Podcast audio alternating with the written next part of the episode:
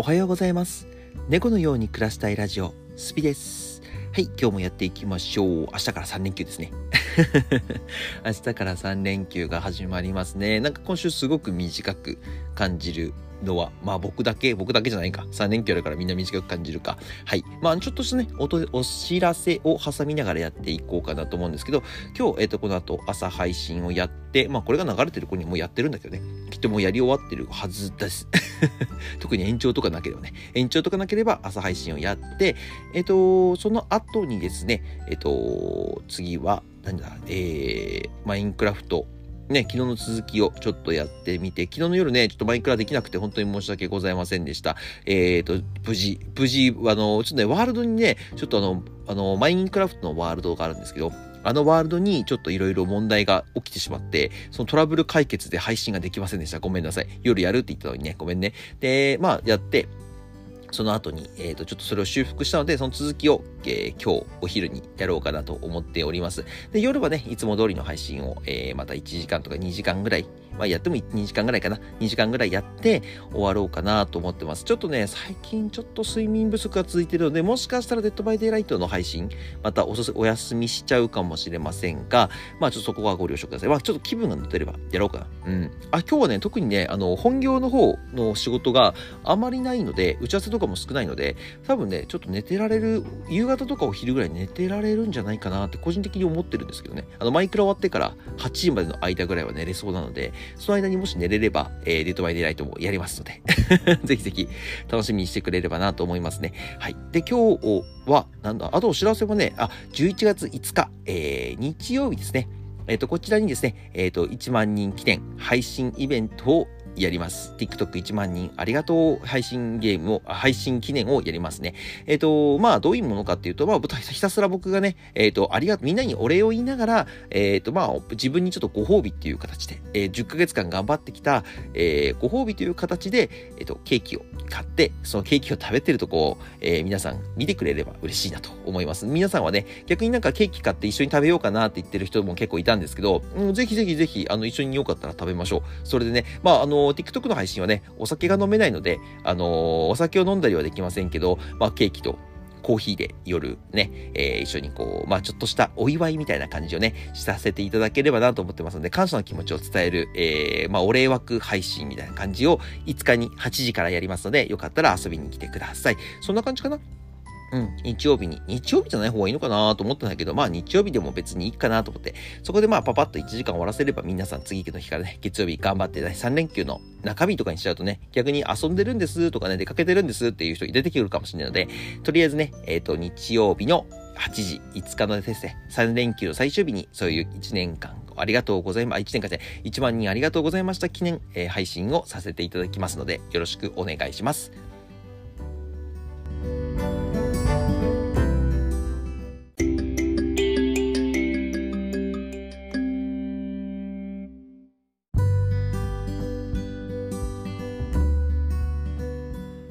はい。えっ、ー、と、今日は何の話しようかなと思ったんですけど、えっ、ー、と、たまにはですね、えー、僕結構本とか漫画とかがすごい好きで、まあもちろんアニメとかもたまに見るんですけど、どちらかというと本って読むのが漫画も、えっ、と、本も、まあドラマとかは見ないかな。映画も見るけど、その辺がね、あの本で読むことがすごく好きなので、ちょっと今年読んだ今年読んだ、まあまだね、まだまだ11月、12月あるから、もう僕多分20冊ぐらい、まあ年末年始のお休みの時にはもっとまとめて読むかもしれないけど、20冊ぐらい読もうかなと思ってるので、あれなんですけど、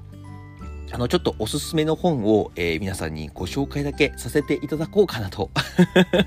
たまにはね、こういうのもいいかなと思って、おすすめさせて、まあ、あのー、今日は本で、今日は本で、えっ、ー、と、明日漫画おすすめしようかな。おすすめの漫画。で、今日はおすすめの本をちょっとご紹介させていただこうかなと思っておりますので、ちょっとお話しさせていただきます。まあ何冊かあるんですけど、まああのーリンク貼っちゃうとかなり冊、あの、本の数に合わせてめんどくさくなっちゃうので、えっ、ー、と、リンクは貼らないです。タイトルだけと、書いてる人かなタイトルだけ、えっ、ー、と、教えて、えっ、ー、と、ちょっとね、こういう本なんですっていうのをちょっとずつこう話していこうかなと思います。えっ、と、まあ、一番最初に僕今年読んで面白かった、今年っていうかね、最近読んで面白かったなと思う本が、えっ、と、これがですね、一つ目がね、えっ、と、悪党っていう本。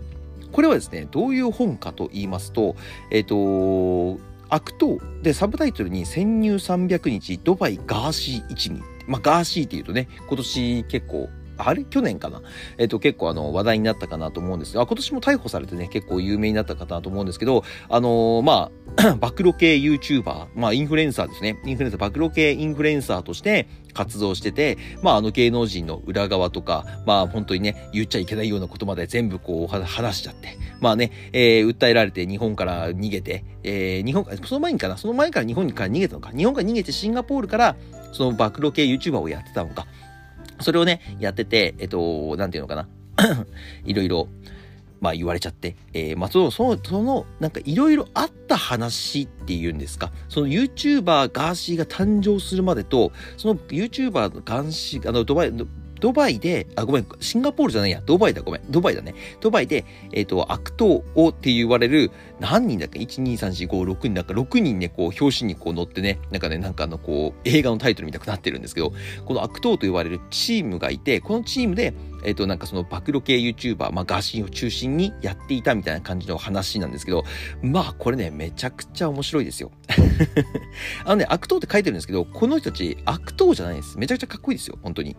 あの、まあね、日本の法律上仕方なく悪党と呼ばれているだけで、別に、だからあのドバイとかにいる分は別に普通にね、やってる、まあ、報道の自由って言ってしまうと日本はどれぐらい守られるものなのか、まあ、最近はね、結構守られてるわと思うんですけど、まあ、アメリカとかね、えっ、ー、と、ヨーロッパの方だと報道の自由って言ってね、あの、もちろん、あの、正しいことであれば、えー、何を伝えてもいいですよっていうものが、ある程度自由が効きますよっていう法律があるんですけど、まあ、日本はね、結構厳しい意味ですけどね、まあ、訴えられちゃったりするとその辺はね、結構できなかったったりするんですけど、まあ、でもそれでもね、YouTube とか TikTok で切り抜きとか貼り付けちゃっても、そんなに今文句言われるような時代ではない。文句言われても何かこう、問題になるような、あのー、時代ではないので あの、ある程度守られてくるんですけど、まあね、ちょっとやりすぎてしまった方々ではあるんですけどね、あるんですけど、まあそういうちょっとね、ガーシー一味のお話でした。はい。これはね、すごく僕おすすめです。めちゃくちゃ面白かったです。あともう一つがですね、えっ、ー、と、これはですね、夢とかね、これ、えっと、キングコングの西野さんが書いてる、まあ、多分一番新しいんじゃないかな。あの、煙突町のプペルとかね、キングコングのお笑いコンビで有名な西野さんが書いている本。これはですね、えっと、まあ、どちらかというと物語とかストーリーとかっていうよりは、えっと、お金に関するお金はこういうふうに、えー、集めるものだとか、あのー、まあ、煙突町のプペルを作るにあたって、まあ、西野さんがね、えー、受けてきた、こう、まあ、いろんなね、仕打ちとまでは言わないけど、なんていうのかな。まあまあ、こういうふうに言われてきたけど、僕はこういうふうに頑張ってきましたよとか、まあ、先だって、あのー、なんていうんですかね。企業、あの、事業を進めていると、こういうふうに言われたけど、僕はそれを諦めなかったとか、で、夢を叶えるにはお金は大切ですよとか、お金が尽きると夢は叶いませんよとかね、あの、そういうなんかね、えっ、ー、と、親子で学ぶようなお金の話の本です。これはね、本当にね、僕読んでみて思ったんですけど、これも本当教科書にしていいんじゃないかなっていうぐらい面白い本でしたね。うん、夢とかね、今年読んで、一番お金の本って僕結構、あの、何冊か今年読ませてもらったんですけど、えっ、ー、と、まあ、その中でも、これはね、すごくわかりやすいっていうのかな。何回でも読めるし、すごい読みやすい本だったなと僕は思いますね。はい。なので、まあ、これはね、しかも新しい稼ぎ方みたいな感じのところも、こう、わかる、わかるようにっていうかなんかあの、できるようになってるので、これを読むだけで結構わかりやすいです。はい。なので、あとはですね、うーん、あとは何だろうな。あとは犬飼ターボさんって僕結構好きなんですけど、月の商人、あ、ごめんなさい、星の商人だ、ごめん。星の商人っていう本。これもね、すごく面白かったです。これはですね、物語のお話で、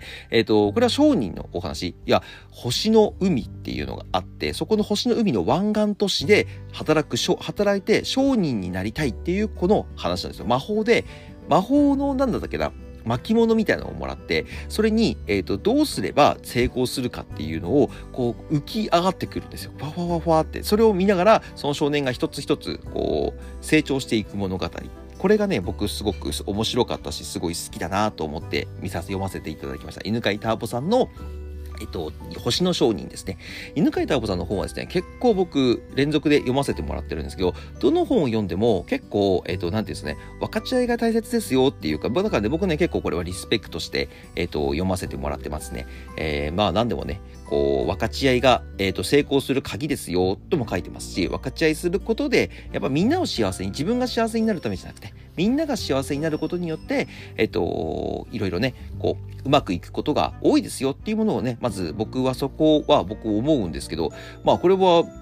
僕もね、実践に取り入れたいなと思ってるし、すごい真理だなと思って、えっ、ー、と、読ませてもらって、すごい好きな本の一冊で、好きな著者の一人だと思ってはいますね。はい。あとはですね、うん、僕ね、結構あまり物語系読まないんですけど、まあ、あと今年読んで面白かったなと思ったあと、変な家。あれはね、今話題ですよね。変な家、変な絵。えっ、ー、と、雨穴って言って、雨に穴って書いて、雨穴っていう方が書いている本です。えっ、ー、と、ミステリーサスペンスみたいな感じになるのかな？一応、ミステリーさん、ミステリーの中では、どちらかというとちょっとホラー要素のあるサスペンス的な、え、ー、と、ものになります。誰かが死んだりとかももちろんあるんです。死んだりとかもあるんですけど、えっ、と、それでもね、結構読みやすくて、えっ、と、謎解きがすごく面白くて、なるほどね、と最後には思うような、YouTube もやってたりとかもするので、結構ね、不気味な YouTube なんですけど、結構好きな人は好きなんじゃないかなと思います。変な、えっ、と、変な家。なんか今度映画化するみたいですね、変な家の方は。うん。まあ映画もちょっと見ようかなと僕はこれ思ってます。だから放送作家みたいな感じで YouTube もやってるので、そう、なんか作る話がすごく面白いんですよね。あ、それも漫画も出たりもしてたかな。それも辺もちょっと読んでみようかなと思いますね。あと、今年多分、えっと、面白かったなと思ったのは、あとこの稼ぎ方2.0。これめちゃくちゃ面白かったです。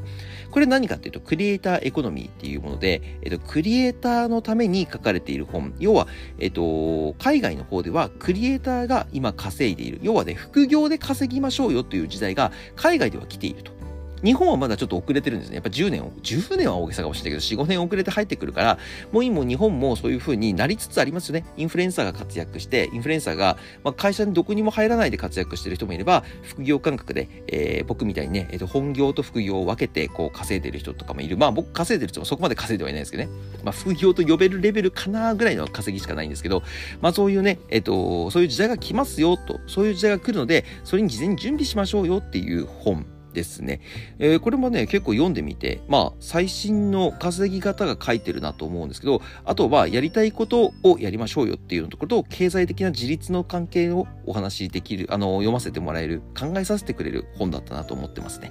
あとはなんだろうな、あと結構心理学の本を、えー、結構読ませてもらったんですけど、心理学ベスト100っていうのは面白かったですね。これはね、本当にね、なんだろう、心理学の中でも心理要素がこう、心理学的要素が結構特殊というか、えっと、場面場面で使えるものをこう100個並べてくれた、スタンフォード大学、ハーバード大学、イエロー大学っていう、まあ、海外のね、研究した中でベスト100を選んだもの。まあ、これはね、本当に日常で使えるような、えー、心理学が詰め込まれている本でした。これがね、うん、僕心理学の中で1番、2番ぐらいかな、に面白かったですね。うん。あと、ドクターヒロの、えっ、ー、と、心のガードの外し方。これも面白かったんですけど、まあ結構ね、高度なんですよ。高度なやり方になってるので、うん、まあまあまあまあまあ難しいなと思うんですけど、まあこれも、こちらもあの、おすすめです。ドクターヒロの、えっ、ー、と、心のガードの外し方。心理学の本はね、今年めちゃくちゃ読んだんですよね、実は。今年めちゃくちゃ読んだんですよ。まあなんでってかっていうと、なんかすごいただ学びたかったから。それだけですね。あ、ちょっとチャプターを変えますね。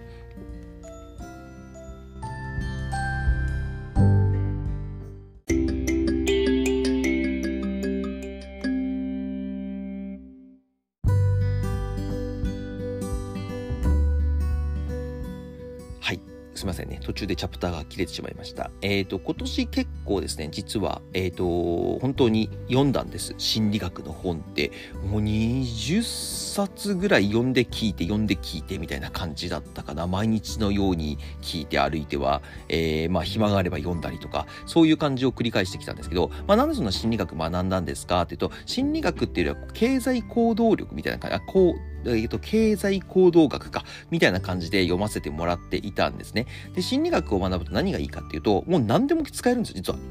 仕事でも使えるし、もちろん恋愛でも使えるし、もちろん、えっ、ー、と、なんていうんですか、友達と遊ぶ関係とかそういうものでも使えますし、もちろん親子関係とかこういうのでも全然使えると思うんで、えっとね、こういうのを読んで、やっぱ人間関係、僕ちょっとあんま人と関わることってあまり実は仕事上ないんですけど、まあ、あの、コンサル時とかに使えるような感じかなと思って読んでたんですけど、めちゃくちゃ面白かったですね。これはね、来年も、うん、来年もだし、あと2ヶ月もね、心理学っていうものは引き続き勉強していこうかなって僕は本当に思うぐらい。で、であとは文章の書き方とか、もちろんその細かいなんかメールの打ち方とか、そういうとところも、えっと、心理学の方でこう教えてくれるっていう感じのことをの本とかも持ってるんです要は文章での心理学みたいな感じのところですね。要は人と対話したりとか人の表情を見ながらするだけではなくて、えっと、その文字を見ながらでもとか自分が打つ文字で相手がどういうふうになるのかっていうのを考えながら話せるものとかあの送れるものそういうものも考えながらやりましたね。キャッチコピーとかそういうものをえーと、僕は今年心理学というものを学ばせてもらいました。はいまあ、僕別にこれ学んだからって言って実践してるかって言ったら、まあ、もちろんちょいちょい実践はしております。あのもちろん本読んだことはね大体は実践したりとか本読んで楽しかったなと思うことは共有したりとかはもちろんラジオの方でもしてるんですけどなんだろうな。別に、なんだろうし、結構本読むこと自体が結構趣味。まあまあ漫画読むことが結構好きだったので、漫画を読んでね、本も読んでっていう感じの流れがすごく多いんですけど、あのーなんていうのかな。大体書いてることって、えっと、一つのジャンルについて同じ本ではないんですよ。書いてる人が違うんですけど、大体書いてることって最終的に同じこと結構書いてることが多いんですよ。なので、まあもちろんね、何冊も何冊も読んでれば繰り返し繰り返し出てくる言葉があるので、そこを読み返すことによって自分の中にどんどんどんどんインプットされてきますし、もちろんインプットされたものはアウトプットしなければ、えっ、ー、と、学んではいけないので、まあアウトプットの方も読んだか、今年はアウトプットの方も読んだね。そう。だからどんどんどんどん、やっぱりこう、なんて言うんですか。知識をもちろんあの詰め込むのもいいんですけど使わないってやっぱりもったいないので使える知識を僕は読んでまあすぐ使える知識って結構難しいんですけどね実は。結構すぐ使える知識って本の中に入ってるかっつったら結構難しい、ね。本当に、ね、今すぐ知りたいっていうことはね、今の時代 Google で調べられちゃうので、Google とかの方がもちろん絶対早いんですけど、でもやっぱりね、雑学っていうところでは、えっ、ー、と、なんていうんですか、もう何でも僕読む、まあ歴史の本は読まないかな、ごめんなさい。歴史の本はあまり読まないんですけど、雑学っていうところでこう集める分では、本はね、いろんなジャンルを読んでもいいし、まあ、あの、一冊ね、ジャンルを決めちゃったら僕だったら心理学とか、あと投資とか、お金とか、皆さん多分、あの、決めて読むと思うんですけど、今年は今月、今月はこれ読むんだとかって言うんですけど、多分ね、2、3冊じゃ少ないんですよね。5冊ぐらい読んで初めて頭に入ってくるっていう感じのことがすごく多いなと思いますね。まあ僕が言った、えっ、ー、と、おすすめした本、よかったら皆さん、うん、まあ、あの、興味あるのがあれば、なんか言ってください。コメントとかで教えて、言ってくれればいいですし、なんかこういう本ないですか？とかって言ってくれれば、まあある程度ね、本当にさっき言った歴史以外は、ある程度の本は揃ってって読んでますので、で、最新の本は結構読める、読むようにはしてますので、あの、なんかおすすめの本あったら教えてくださいって言えばね、こう全然言いますし、結構ね、今ね、あの、TikTok の遊びに来てくれてる子なんかは、えっ、ー、と、本が、えー、読みたいですっていう感じでね、ちょっとこう、この本、この本どうですかって紹介したりもしてるので、よかったら配信に遊びに来てくれてもいいですし、コメント欄にコメント書いてくれてもいいので、ぜひぜひ皆さん一緒に、まあ読書の秋とも言いますのでね、一緒に読書を楽しみましょう。明日は漫画を紹介します。おすすめの漫画をね。多分ね、おすすめの漫画の方が長くなると思う。もう本の話も20分近いんだけど、あ、もうおすすめの漫画もっと喋られるな。全然、下手すると2、3時間話してられるけど、まあ、とりあえずね、10分15分ぐらいにまとめるようにしますので、よろしくお願いします。それでは今日はこれで終わりたいと思います。概要欄に TikTok、YouTube、Twitter、Instagram、スレッツ貼り付けてますので、よかったら高評価とフォローよろしくお願いします。で、こちらスタンド FM と Spotify の方、よかったらコメントと高評価とフォローよろしくお願いします。それではまた次の放送でお会いしましょう。バイバーイ。